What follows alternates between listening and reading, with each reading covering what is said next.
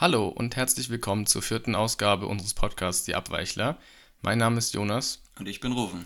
Und heute reden wir über das Sorgfaltspflichtengesetz, besser bekannt als Lieferkettengesetz. Das sollte eigentlich dafür sorgen, dass Menschenrechtsstandards und gewisse Umweltstandards von Unternehmen entlang der gesamten Lieferkette eingehalten werden und stand auch so im Koalitionsvertrag. Klingt eigentlich ziemlich gut. Was ist denn jetzt das Problem daran, Rufen? Ja, es klingt auf jeden Fall sehr gut und es gab auch viele NGOs, Menschenrechtsorganisationen, die sich dafür extrem eingesetzt haben die letzten Jahre. Warum das nicht so gut ist? Nun ja, es gilt nur für bestimmte Unternehmen.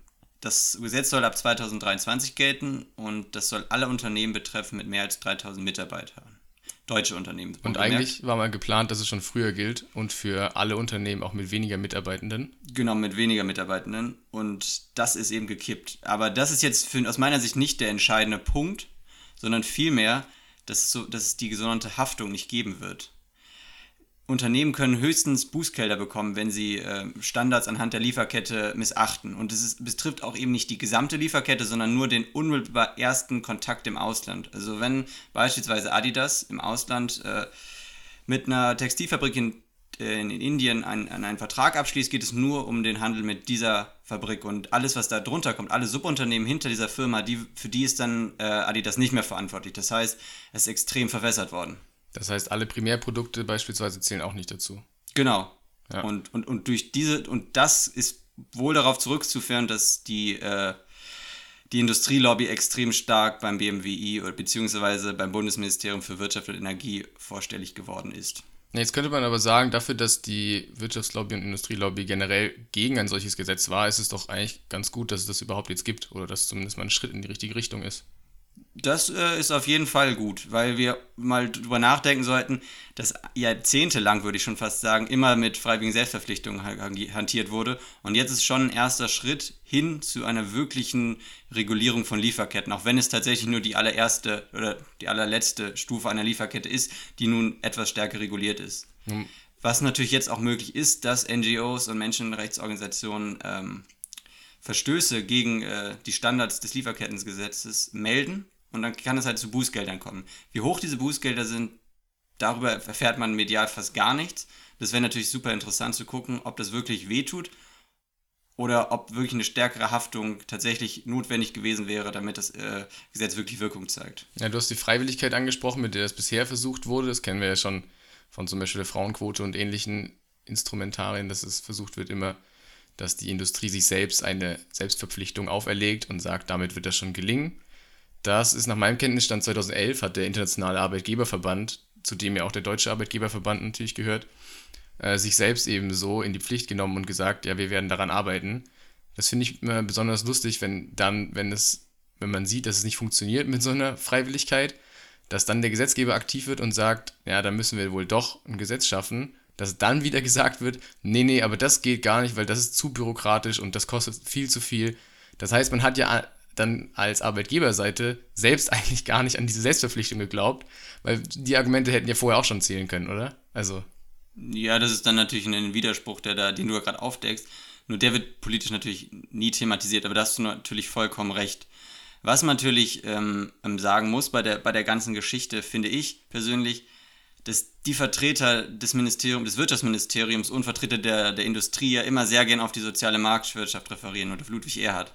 Und mit ihm verbinde ich irgendwie diesem Spruch Eigentum verpflichtet. Und genau dieser Passus ist, steht halt nicht mehr im Lieferkettengesetz. Also man kann eben nicht mehr für seine Menschenrechtsverletzungen oder die Verletzung von Umweltstandards im Ausland haftbar gemacht werden. Und das, deswegen finde ich, ist die Bezeichnung Lieferkettengesetz eben irreführend. Ja, vielleicht sollte man auch generell mal darüber reden, dass ein System nicht ganz so gut funktioniert, wenn es überhaupt den Anreiz gibt für Unternehmen, Menschenrechte zu verletzen und Umweltstandards nicht einzuhalten nur aus Profit streben. Vielleicht ist das generell dann einfach kein gesundes System, beziehungsweise die Basis des Systems sollte irgendwie verändert werden, dass diese Anreize eben nicht entstehen. Eben, ich glaube, da kommt wieder so diese Frage ins Spiel, wie, wie sehr kann man überhaupt Kapitalismus regulieren oder beziehungsweise wie stark kann man einen globalisierten Kapitalismus regulieren. Ich habe ein bisschen das Gefühl, in dieser Debatte wird sich gern auf Vorstellungen berufen, wo wir eben noch nicht so globalisierte Lieferketten hatten und wo sowas wie vielleicht der ehrbare Kaufmann tatsächlich noch eine Rolle gespielt hat und der Erbe Kaufmann, wenn er heute im Wettbewerb überleben will, muss er seine Lieferketten äh, auf die ganze Welt ausweiten. Und ich glaube, das ist technisch kaum möglich, dass ein einzelnes Unternehmen das alles überwachen kann. Und dann ist natürlich die Frage, wenn das nicht geht, brauchen wir Regulierung. Und wenn auch Regulierung nicht greift, dann sind wir an dem Punkt, können wir dieses System überhaupt regulieren. Ja, wobei man da, finde ich, sagen muss, dass der, du nennst ihn jetzt ehrbaren Kaufmann, ähm, vielleicht früher auch schon von Sklaverei und Ausbeutung profitiert hat und auch in anderen Teilen der Welt irgendwelche Rohstoffe besorgt hat, ähm, die genauso auf Ausbeutung äh, oder durch Ausbeutung gewonnen wurden. Das ähm, hat ja auch damals schon existiert, das ist ja jetzt kein neues Phänomen, sondern wir sollten uns vielleicht einfach nur davon verabschieden, dass es sowas wie eine soziale Marktwirtschaft gibt, ab dem Zeitpunkt, ab dem Lieferketten nicht mehr nur rein national, sondern international vernetzt sind. Und das ist schon seit mehreren Jahrhunderten so, wenn man ehrlich ist. Genau, ich glaube, würde heute sagen, heute haben wir halt Verträge darüber geschlossen, wie wir die dritte Welt ausbeuten, beziehungsweise den globalen Süden. Und früher haben wir es einfach gemacht, weil wir uns im Westen für überlegen gehalten haben. Also tatsächlich, Ausbeutung in der Form ist schon immer ein Phänomen von, von, von globalisierter Wirtschaft. Ja. Ich finde noch eine Zahl ganz interessant, auf die ich äh, bei der Recherche gestoßen bin, und zwar, dass der BDI und auch der Arbeitgeberverband ja immer argumentiert hat, dass die Kosten viel zu hoch seien für gerade kleine und mittelständische Unternehmen und die EU-Kommission hat gesagt, dass die Kosten weniger als 0,01% des Umsatzes sind und bei großen Unternehmen sogar nur 0,005% des Umsatzes. Was natürlich dann ein bisschen lächerlich klingt, wenn Unternehmen gleichzeitig Rekorddividenden ausschütten und sagen, aber naja, aber sowas wie ein Lieferkettengesetz, das können wir uns nicht leisten, das sind viel zu hohe Kosten.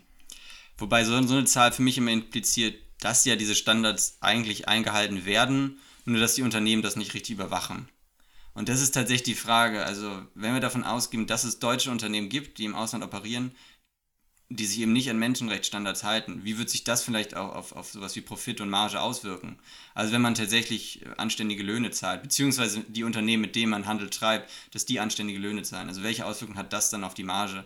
Das ist immer ein bisschen die Frage, die muss man da, finde ich, mitbeantworten. Und wenn jetzt die EU-Kommission, oder ich weiß nicht, was die Kommission, ja. Wenn die Kommission sich auf eine Zahl beruft, dann mag das sozusagen das, das bürokratische innerhalb eines Unternehmens sein. Aber welche Auswirkungen das sozusagen tatsächlich auf Lieferketten hat, finde ich, das wird aus so einer Zahl äh, nicht, nicht deutlich. Ja, ich, ich weiß nicht ganz, in welche Richtung dein Argument jetzt geht. Also, aber ich würde sagen, zumindest kann man ja auch sagen, dass wenn diese Kosten erstmal steigen für Unternehmen, dass wenn das quasi ein Zeichen ist, dass andere Länder ebenfalls solche Gesetze verabschieden, vielleicht sogar auf einer globalen Ebene, das zu einem gewissen Standard wird, dann erhöhen sie ja für alle ja wieder die Kosten und dann hast du eigentlich auch keine große Verschiebung, äh, weil dann müssen ja alle damit wieder normal ihre Bilanzen ähm, machen. Also. Genau, der Punkt vorausgesetzt. Nur ist ja immer das Argument vom BDI, dass die Kosten für die Dokumentierung so hoch sind und dass es unnötige Bürokratie sei. Und das sei eigentlich das Hauptargument, warum man gegen Lieferkettengesetz ist.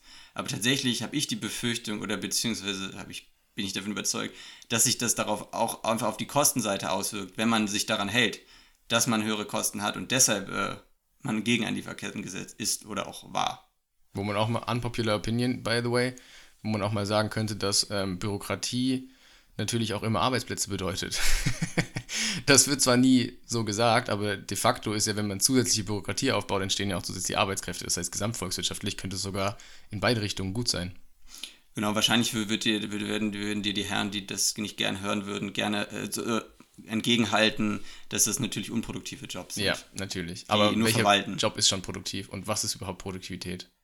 Das wäre ein Punkt, da müsste man wahrscheinlich eine extra Folge machen. Also da kommt mir natürlich das Buch von David Graeber Bullshit Jobs in den Sinn. Ja.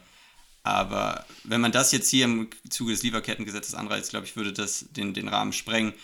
Man kann halt festhalten, dass sich das, dass das Ganze erstmal nur äh, zwischen drei Ministerien ausgehandelt wurde und jetzt natürlich noch den parlamentarischen Gang nehmen muss. Ja.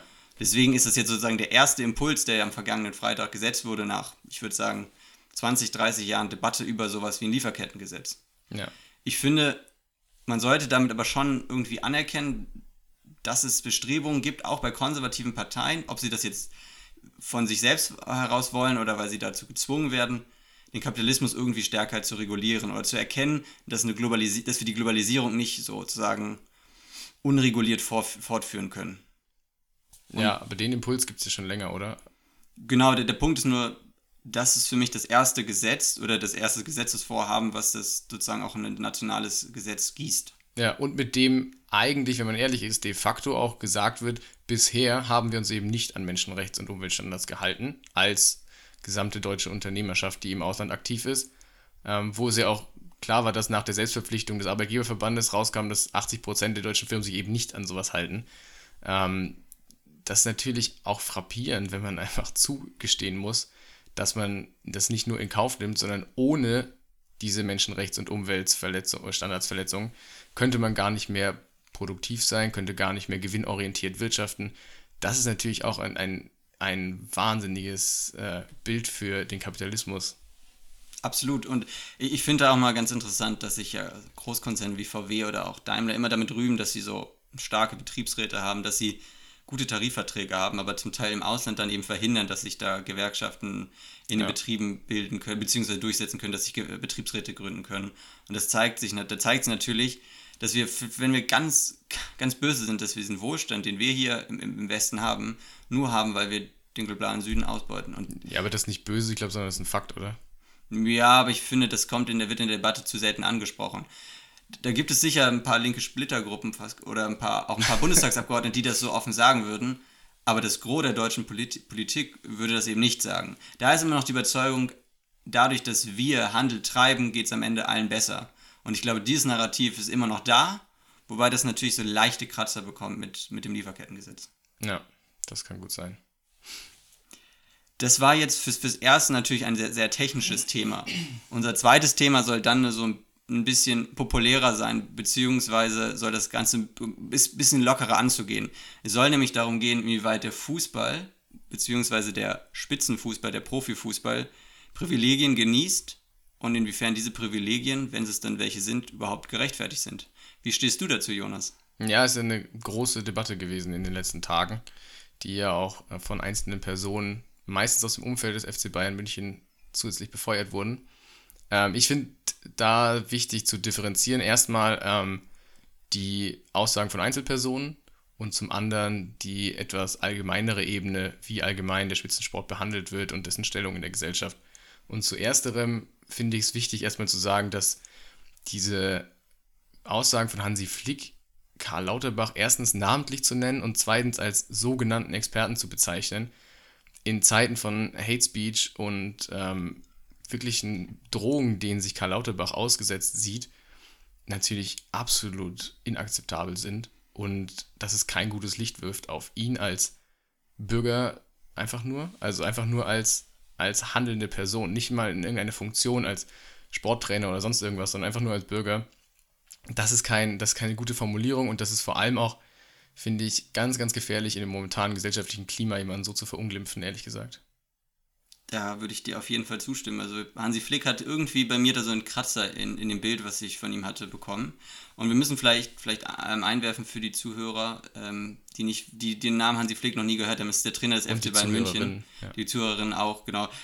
Ich wollte nur sagen, dass vielleicht der Name Hansi Flick nicht so populär beziehungsweise nicht bekannt. Genau, es geht eben darum, dass, dass Hansi Flick da diese Aussagen getätigt hat.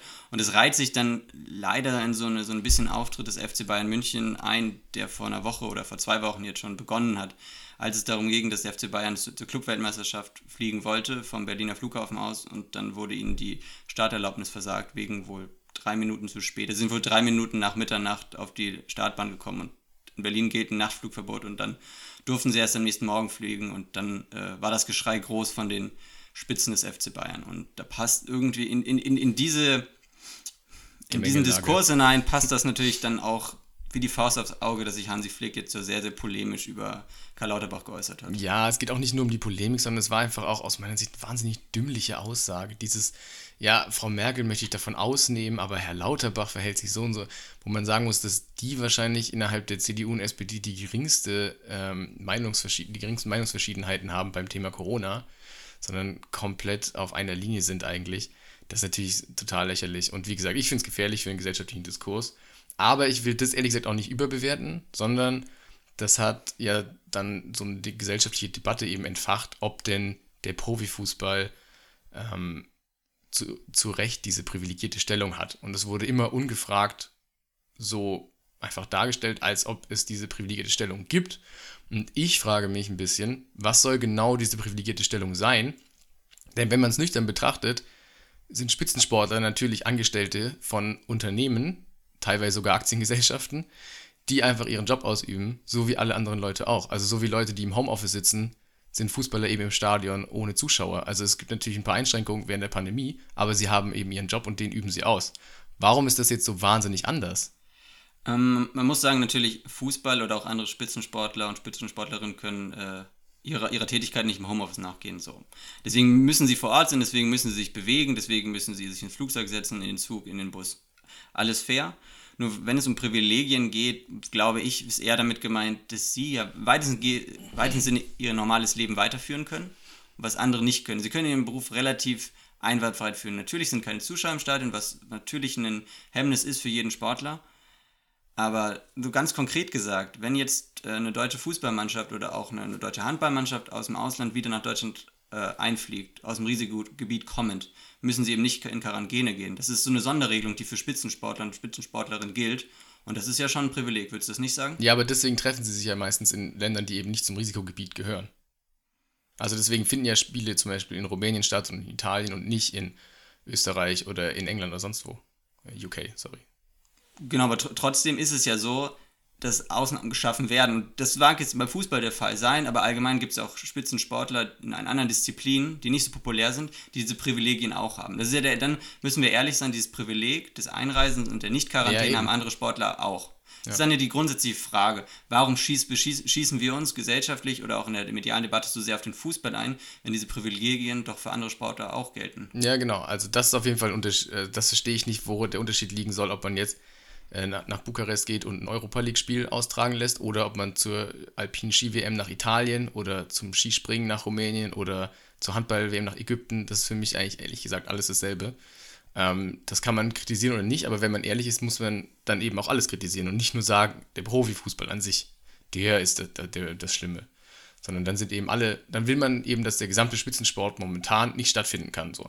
Das in eine legitime Position kann man haben. Ich frage mich nur, wem soll das was nützen? Ähm, also, weil es ist offensichtlich kein Treiber der Pandemie.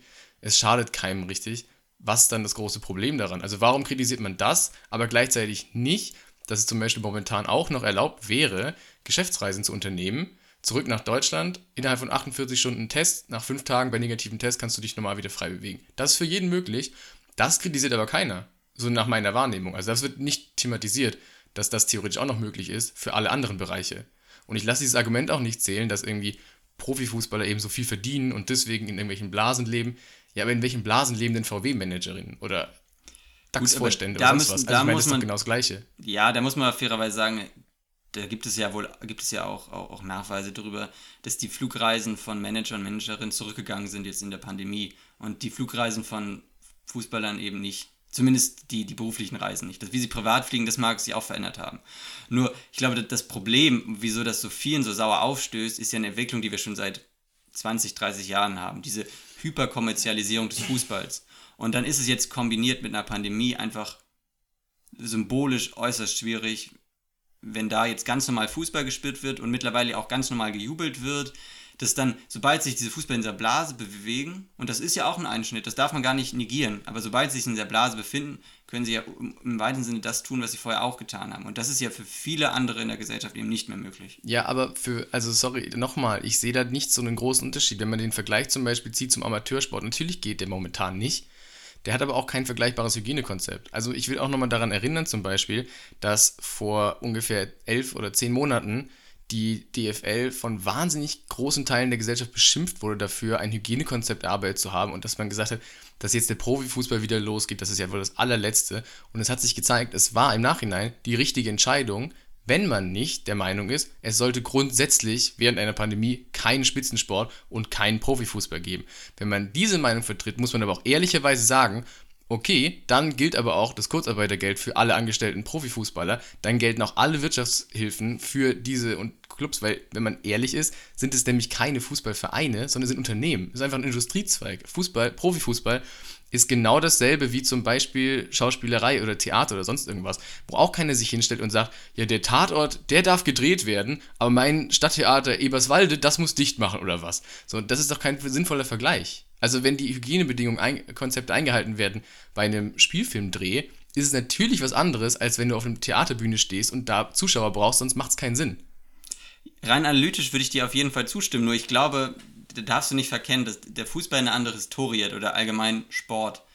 Der Fußball ist ja, ist ja aus diesem Glauben heraus entstanden, da treffen sich 22 Leute und die machen das aus Jux und Dollerei, treffen sich zum Fußballspielen. Und ich glaube, dieser, dieser Gedanke, ey, Freunde sollte sein, der ist noch so verhaftet in, in weiten Teilen der deutschen Öffentlichkeit und gerade auch bei Fußballfans, dass du den loswerden müsstest und dass da die Erkenntnis, die du gerade geäußert hast, dass Fußball ein Business ist, die muss da Einzug halten, damit wir anders über Fußball sprechen. Ja, aber das stört mich gar nicht so sehr. Mich stört nicht unbedingt die öffentliche Meinung, sondern mich stört auch die Berichterstattung darüber. Also natürlich kann man das vielleicht auch nicht von Leuten erwarten, die ein sehr enges und emotionales Verhältnis zu ihrem sogenannten Traditionsverein haben.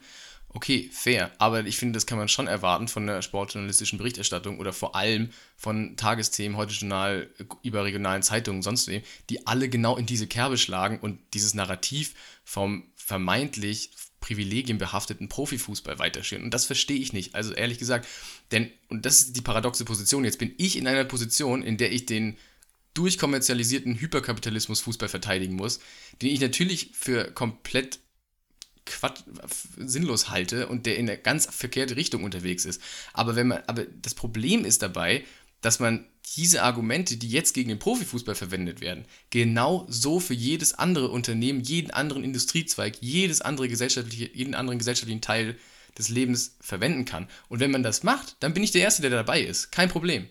Finde ich super. Ich finde es auch ein Problem, wenn zum Beispiel VW-Manager oder sonst wer wahnsinnig viel Geld verdienen und in irgendeiner Parallelwelt leben, die nichts mehr mit der Realität zu tun haben. Ja, aber wir haben uns eben gesellschaftlich für diesen Weg entschieden und da müssen wir auch ehrlich sein und sagen, das können wir jetzt nicht in einer Sparte kritisieren und den anderen abfeiern und toll finden und da, wow, die kriegen noch mehr Investoren rein, weil das lohnt sich bei denen, oh, die machen richtig fett Gewinne, aber Vereine, bei, bei Profivereinen, bei Clubs, bei Unternehmen, wie man sie auch immer nennen mag, da verteufelt man, dass die auf Kommerzialisierung getrimmt sind und dass die irgendwelche Umsätze machen und Gewinne erwirtschaften. Das funktioniert nicht. Das ist, finde ich, inkonsistent.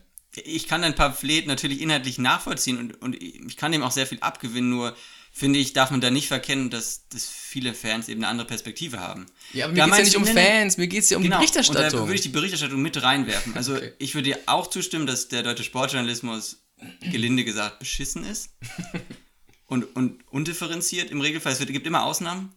Aber mit, dem, mit, mit, dieser, mit, mit diesem Sportjournalismus muss man erstmal arbeiten, mit dem muss man sich auseinandersetzen. Und da ist eben auch der Wunsch da, dass man so ein romantisches Bild von Fußball am liebsten wieder hätte. Und dann ist halt irgendwie für mich der Punkt, ja, du hast recht, Fußball ist durchkommerzialisiert und wenn man das kritisiert, kann man machen, aber dann muss man das größere Bild spannen, auf jeden Fall. Und dann ist die Frage, wie kommen wir denn da hin?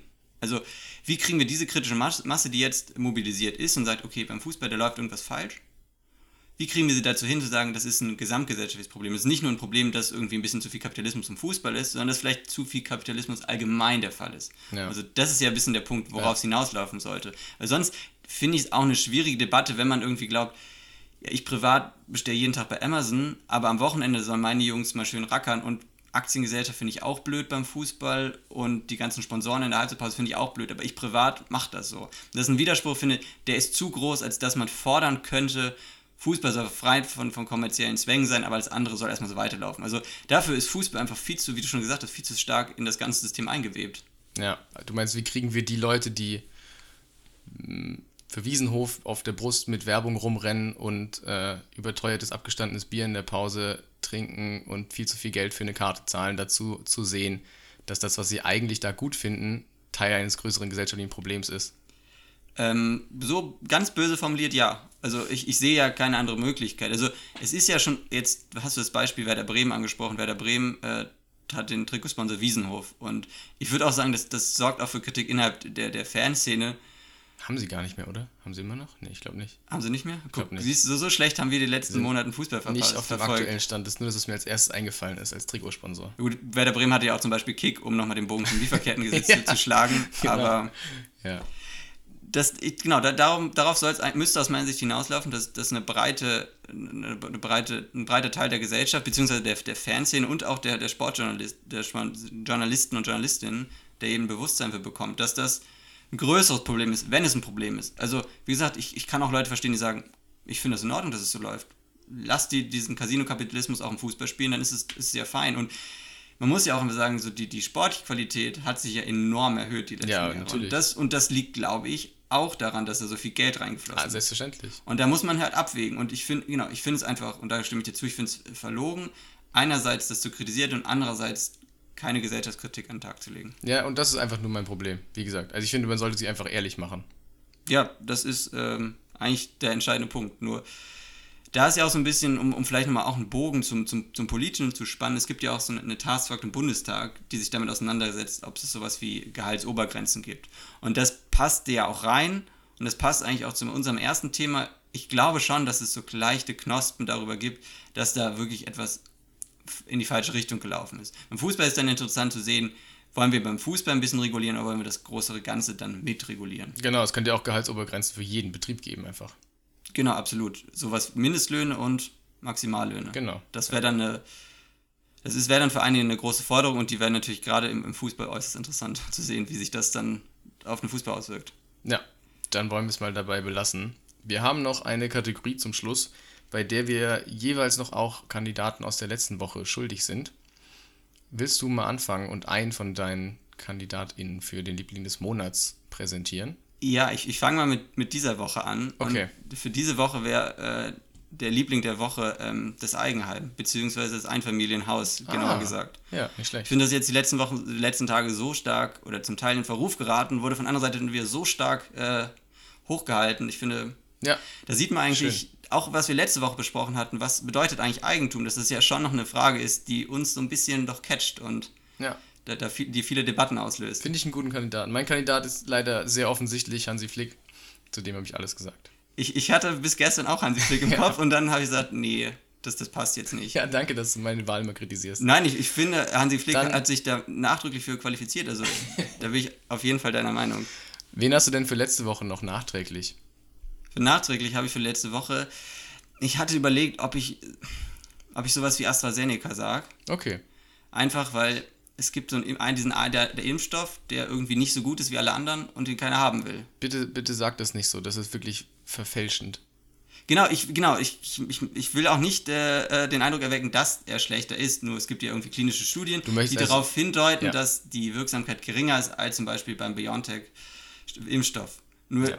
Gibt es ja auch genug Experten, die darauf verweisen, dass es äh, dass er noch, immer eine gute Wirksamkeit hat. Ja. Nur medial ist er jetzt einfach in die Ecke gestellt, er ist der schlechte Es ist Impfstoff. auch einfach ein zugelassener Impfstoff, der eine hohe Wirksamkeit hat. Das darf man ja nicht vergessen. Aber du möchtest ihn quasi als eine Art Aussätzigen drauf haben, der zu, un, zu, zu Unrecht in eine Ecke gedrängt wurde. Absolut. Ja. Und dann, um nochmal den, den, den Gegner von Herrn Flick aufzugreifen, Karl Lauterbach. Karl Lauterbach möchte sich ja genau mit AstraZeneca impfen lassen. Also so schlecht kann er nicht sein, um ihn nochmal zu retten. Okay, wow. Ähm, ich nehme für letzte Woche Dr. Julia Reuss, beziehungsweise Julia Hiel. Das mag der ein oder dem anderen vielleicht jetzt gerade nicht sagen. Es ist aber die Büroleiterin von unserer Staatsministerin für Digitales, Dorothee Bär, die ein, ja, ich sag mal, sehr eigenartiges Verständnis des Beamtentums an den Tag legt, die nämlich ständig wechselt zwischen Privatwirtschaft und öffentlicher Verwaltung. Hat, sie hat, nachdem sie im Bundestag gearbeitet hat und dann im Verkehrsministerium war, wurde sie nach drei Monaten verbeamtet und ist ein paar Monate später lustigerweise mit dem Minister zusammengekommen, ist also die Lebensgefährtin von Andreas Scheuer, ist dann aus dem Verkehrsministerium wieder zur Deutschen Bahn, nicht wieder zum ersten Mal zur Deutschen Bahn gegangen, ist dann nach dieser Tätigkeit ins äh, Büroleiterin von Doro Bär geworden und hat sich jetzt dazu entschieden, zu dem sympathischen Mittelständler Facebook zu wechseln, um dort etwas für die Digitalpolitik in unserem Land zu tun, nachdem sie vorher genau jene regulieren sollte. Aber ist doch ganz sympathisch. Also sie bringt die Expertise aus der Politik ins Unternehmen. Also davon können auch beide nur profitieren, oder nicht? Absolut, absolut. Ich finde, das ist auch wieder ein schönes Beispiel, wie im Hause Scheuer-Reuss über Politik und Wirtschaft gedacht wird. Genau, ähm, es gibt ja das, das schöne Bild von Max Weber, dass er davon ausgegangen ist, dass eigentlich der Typus ähm, Bedienstete der öffentlichen Dienst ein anderes als derer, der äh, in der Privatwirtschaft arbeitet. Aber das verschwimmt ja bei ganz, ganz vielen Politikern der Unionsparteien enorm. Aber das wäre eigentlich ein Thema für, für eine neue Son für meine, für eine neue Sonderfolge. Ich würde auch sagen, wir belassen es erstmal dabei und wünschen euch ein schönes Wochenende. Tschüss.